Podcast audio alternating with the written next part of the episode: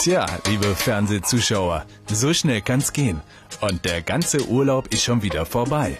Das ist schade, weil man im Sommer am besten das Angenehme mit dem Sinnvollen verbinden kann. So wie der Schweizer. Naturbelassen auf dem Gletscher stehen und gleichzeitig gegen den Klimawandel demonstrieren. Wär doch gelacht? Wenn wir das nicht auch könnten, meint Angela Merkel und fährt zu einem Gletscher nach Grönland.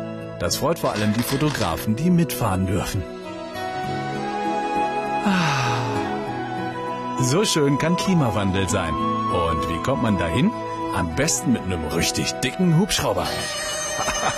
Dicker Hubschrauber kann ich auch, sagt Bundesumweltminister Sigmar Gabriel und demonstriert, dass man sich im Kampf gegen den Klimawandel nicht hängen lassen darf.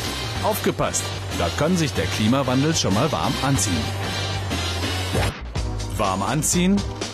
Brauche ich nicht, sagt da der Wladimir Putin und zeigt im Urlaub den anderen Staatschefs mal rein sexuell, wo der Hammer hängt. Hier übrigens sein Pferd und hier sein dickes Auto. Hm.